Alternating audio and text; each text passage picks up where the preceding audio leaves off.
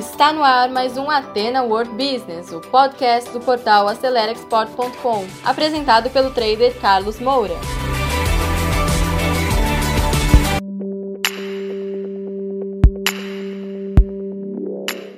Então, pessoal, sem perder tempo, vamos direto ao conteúdo de hoje. Vamos analisar os impactos da guerra entre a Rússia e a Ucrânia com foco no comércio exterior brasileiro, tá certo? Esse é o foco. Que impactos afetam diretamente a nossa área do comércio exterior, tá? Então, vamos começar o conteúdo, tá certo? Então é o seguinte, ó. Primeiro impacto é o impacto, tá certo? Econômico. Tem vários aspectos econômicos que já estão impactando, tá? Primeiro é o aumento no preço das commodities. Então, petróleo, tá? O milho, o trigo, fertilizantes. A Rússia é um grande produtor mundial, tá certo? Eles produzem cerca de 10 mil barris de petróleo por dia. É muito grande. Eles estão entre os três primeiros maiores produtores de petróleo. E isso já trouxe um impacto muito grande, tá? Porque Estados Unidos deixou de comprar o petróleo russo isso fez com que o preço tá, do barril de petróleo, o, o petróleo é tipo Brent, é, fosse a mais ou menos 130 é, dólares o barril, que já é um aumento extremamente expressivo, considerando que há uns dois, três anos atrás custava 30 dólares, hoje custa 130. Isso tem um impacto imediato. Os combustíveis aqui no Brasil subiram mais do que 15% e a gente já está sentindo esse impacto na bomba. Só que é o seguinte: isso não afeta só nosso dia a dia, isso afeta o mundo inteiro, afeta os fretes internacionais e por aí vai. Além disso, a Rússia e a Ucrânia né, são grandes produtores de commodities agrícolas, como por exemplo o caso do trigo, o trigo, o Brasil importa 50% do trigo. Nós não somos autossuficientes em trigo. O Brasil compra bastante da Argentina, mas importa muito da, da Rússia, importa da Ucrânia também, tá certo? Como também o milho, tá? Sem falar nos fertilizantes. Então veja, o Brasil mais ou menos 40% da nossa economia está ligada ao agrobusiness. Só que o agrobusiness depende de fertilizante e hoje o Brasil é, importa praticamente 70% do fertilizante que usa no agrobusiness brasileiro. Veja o nível de dependência. E boa parte desse fertilizante, a maior parte inclusive, vem da Rússia. Imagine.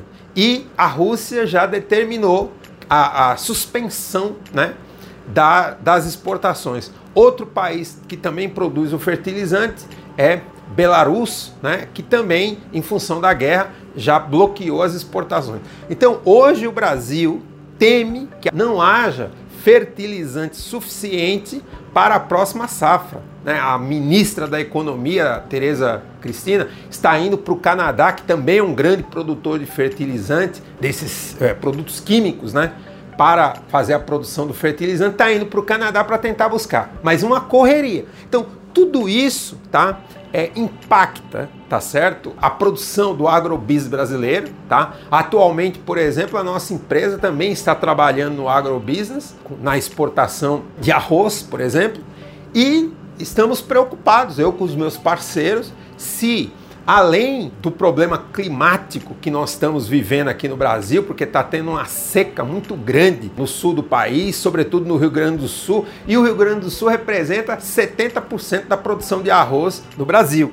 Com a seca e mais a falta de fertilizantes, imagina. Então, a, a quebra da safra ela é eminente. Então, esse é o primeiro é, impacto, né?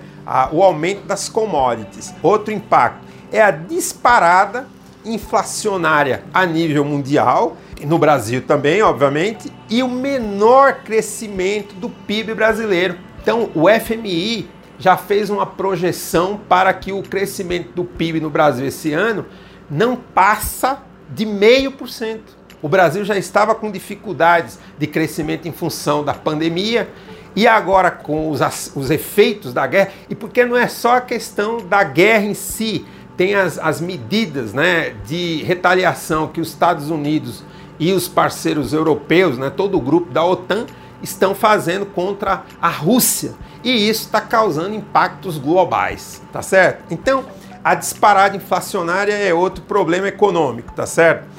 É, outra coisa também é a incerteza tributária, tá certo? Então, para enfrentar a alta no petróleo, o governo brasileiro, o Congresso, está analisando para mexer no ICMS dos estados para poder mudar e segurar o preço dos combustíveis que estão disparados. Só que isso afeta a arrecadação dos municípios. Então, enfim, existe também uma incerteza tributária em função de todo esse cenário, tá certo?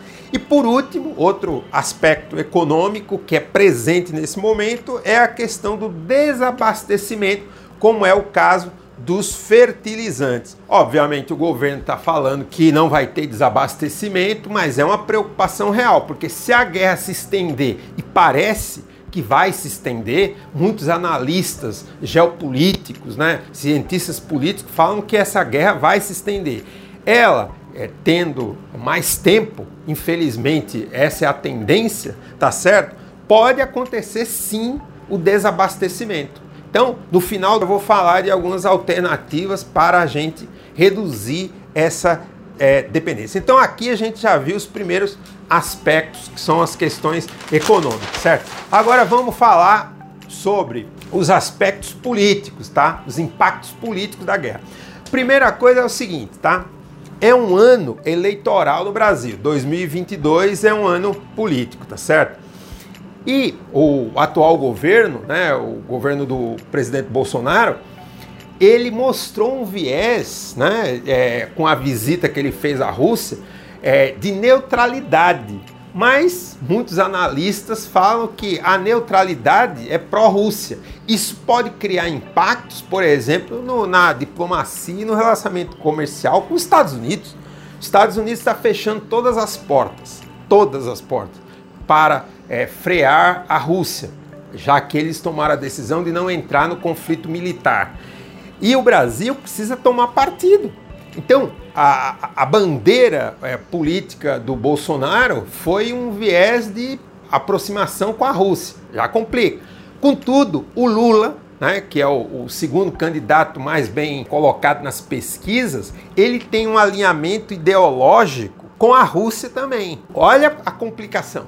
Então, esse tipo de coisa cria incertezas para a nossa economia também, tá certo? E, obviamente, a incerteza sobre o futuro político do Brasil. Qual vai ser o viés? Né?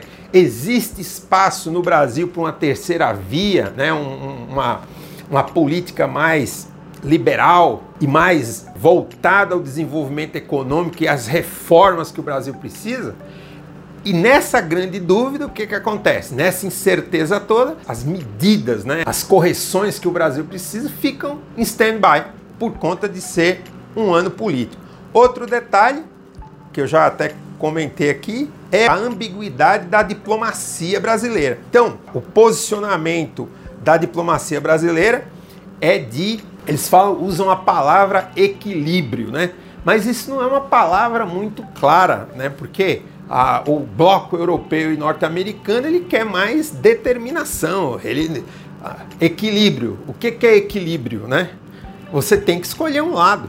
Apesar de que na ONU o nosso embaixador foi contra a guerra. Agora, com relação à questão econômica, o Brasil realmente precisa se definir para não sofrer mais do que já está sofrendo. Então, isso também causa uma maior pressão política. Tudo isso vai pressionar o que? A moeda. Atualmente, o Brasil, pelo fato de ser uma economia emergente, e as empresas, né, principalmente as produtoras de commodities, as grandes tradings brasileiras, estão recebendo muito investimento estrangeiro, o dólar deu uma caída.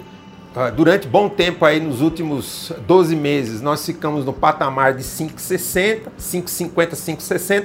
Hoje está mais próximo de 5 por 1. Mas com todas essas incertezas políticas e econômicas, é, além disso, em, normalmente em anos eleitorais, a moeda ela realmente se desvaloriza mais por conta do ambiente, a pressão da moeda é, o, e o pior de tudo é a incerteza, a variação, é não saber qual vai ser o patamar que você vai ter para trabalhar, tá certo? E por último, a paralisia das políticas públicas essenciais. Por exemplo, a questão da energia. O Brasil precisa urgentemente investir nas energias renováveis, o saneamento básico, tantas reformas. A reforma tributária tão falada que entra ano e sai ano e não sai do papel, é uma coxa de retalhos e todo esse cenário pressiona a nossa economia, tá certo? E aí, para a gente concluir a nossa reflexão sobre os impactos, vamos falar agora dos impactos na logística internacional. Então, em função da guerra, primeira coisa é o seguinte: alguns dos grandes armadores internacionais, como a Maersk, por exemplo, já reduziu rotas, já não está mais fazendo as rotas com a Rússia. Mas e daí, Carlos? Qual o problema? Ué, o problema é grave, porque lembra que o Brasil trazia fertilizante da Rússia? Mesmo que a Rússia queira vender, não tem nem navio para trazer. Olha o problema. E isso afeta a disponibilidade de containers, de navios das outras rotas. Isso, isso quebra a logística internacional. Isso aconteceu na pandemia e agora com a guerra, de novo, mais pressão sobre as rotas, tá? Então, redução de rotas, o que é um problema, porque reduz a rota na Rússia, mas afeta todas as outras. Outra coisa, aumento no custo é, dos fretes marítimos e aéreos em função da alta do petróleo tá? Como eu falei no início. Então, os fretes que em função da pandemia já estavam muito. Quem, quem não tem muita prática com o comércio exterior, vou dar algumas referências, tá? Um container no comércio exterior, eles são de dois tipos, de dois tamanhos: o de 20 pés e o de 40 pés. Um container de 40 pés, que é um container maior, que leva por volta tá, de 25 toneladas de mercadoria, custava da China para o Brasil, ou seja, é, digamos, de Xangai para Santos por volta de 2.500 dólares. Chegou a custar menos de 2 mil dólares. Hoje, 12 mil dólares é um bom preço. Então já aumentou pra caramba. Só que agora, de novo, com a pressão do petróleo, já está subindo mais, tá certo? Então, é muita pressão nesses custos que já são altos e isso vai freando completamente aqui as importações e exportações. Outra coisa é a redução das rotas nas empresas de courier. Então, empresas como FedEx, DHL, UPS, a FedEx, por exemplo, já não opera mais com a Rússia, tá? E isso, obviamente, afeta outros destinos que a FedEx fazia, tá? Então, como que vai é, trabalhar com as amostras se também já houve redução de rotas? Você sabe que no comércio exterior a primeira coisa é enviar amostras. Então, se não tem como enviar amostra, o negócio não acontece. Então, esse é outro impacto. Para completar, falta de containers e também a, a, disponibilidade de saídas dos navios. Então, se hoje você quer ter a certeza, uma data confirmada da saída de um navio, você paga mais caro. Se você não pagar mais caro, você fica é, esperando um espaço no navio. É assim que está. É desse jeito. Então veja esse cenário. Então é muito desafiador, tá? E com, com muitos impactos para o crescimento mundial e a inflação global. Então, sem dúvida nenhuma, já existe o perigo da falta de crescimento mundial, né? uma, uma recessão mundial. Já, já se fala isso, o FMI já está falando, o Banco Interamericano já está falando, muitos dos bancos internacionais já falam de uma nova recessão mundial no pós-Covid, tá certo? Agora, pessoal, para a gente concluir esse conteúdo, o que, que você pode fazer para atenuar tudo isso aí, tá? Então, eu vou dar algumas sugestões aqui, tá? Para a gente concluir. Então, quatro estratégias, macro estratégias para você atenuar esses impactos todos que a gente falou. Então, primeira coisa, diversificação de mercados, tanto na exportação como importação diversificação. Você tem que procurar hoje trabalhar mais aqui no eixo das Américas. Você tem que explorar mais os países andinos, América Central, América do Norte. Tem que se aproximar até os Estados Unidos, que está precisando de petróleo. Nos últimos anos, eles nem consideravam a Venezuela como parte do mapa das Américas. Já estão lá negociando cotas de petróleo com o governo Maduro. E o governo Maduro já elogiou, inclusive, a bandeira norte-americana, dizendo que ela fica bonita ao lado da bandeira da Venezuela. Veja isso. Os interesses, né? Segunda estratégia que você pode implementar: é necessário desenvolvimento de tecnologias para atenuar a crise nos setores estratégicos. Então, setor de energia e o setor do agrobusiness precisam inovar. Aí você vai dizer, mas como que eu faço? Aí tem as parcerias. Nós, por exemplo, temos contato com o pessoal de Israel. No agrobusiness, eles têm N soluções para economizar, para otimizar. Israel, que é um deserto, né? praticamente é um país deserto, além de pequeno, está entre os 10 maiores exportadores de frutas do mundo. Como que eles fazem isso se nem água direita eles têm? Tecnologia. Então, você precisa fazer essas parcerias, por exemplo, com as empresas israelenses, para poder é, é, otimizar os seus recursos. Essa é uma forma. Você gostaria de ter esses contatos? Entre em contato com a gente, contato@acelerexport.com e a gente pode fazer é, essas parcerias funcionar com a sua empresa. Tá? Energia é mesma coisa. Está necessitando investir mais na energia solar, são muitas oportunidades. A energia eólica. Chegou a hora da diversificação da matriz. Não é possível. Até o próprio Estados Unidos, o presidente Joe Biden, está falando que esta guerra está trazendo uma oportunidade para é, é, se voltar, focar na clean energy, que ele fala. Clean energy é, clean energy é a energia limpa, tá, tá certo? Então, você precisa focar nisso e isso cria muitas oportunidades para as empresas do comércio exterior, tá certo? Porque aí você vai atrás disso e vai crescendo em, em oportunidades. Terceira estratégia que eu sugiro, tá? Cuidar da base de clientes, certo? Já desenvolvida pela empresa. Como é que você faz isso? Comunicação. Então, você precisa é, realmente trabalhar muito no, nas teleconferências, via Zoom, via Google Meet. Interaja com seu cliente, procure saber o que ele está precisando, se relacione mais, não fique na, na, na defensiva, é, é, de forma reativa quando o cliente toca a sua porta ou liga para você. Não, entre em contato, interaja mais. É assim que você pode, primeiro, garantir não perder os clientes que você tem atualmente e de repente até é, ter indicações desses clientes para ter outras oportunidades. Esse é um ponto importante. E para concluir, pessoal, racionalizar os custos de produção, tá? E os custos comerciais. Poxa, galera, mas como é que eu reduzo meus custos comerciais? Por exemplo, com comunicação remota, acabei de falar. Como que eu otimizo a, a produção? Tecnologia. Existem muitas tecnologias, hoje são acessíveis. É, colocar a indústria 4.0. Então, é dessa forma. Eu espero que você tenha gostado desse conteúdo. Um abraço, sucesso a todos, tudo de bom. Então, pessoal, você que segurou o play até agora, muito obrigado. Terminamos mais um conteúdo do Ateno World Business, um podcast voltado ao empreendedorismo. E se você ainda não acompanha esse podcast, assine agora e compartilhe também nas suas redes sociais, porque isso pode ajudar muitas pessoas. E se você precisa de mais ajuda, quer interagir conosco, visite o nosso portal acelerexport.com, preencha lá o formulário de atendimento e alguém da nossa equipe vai entrar em contato com você. Eu encontro com você no nosso próximo episódio. Sucesso a todos!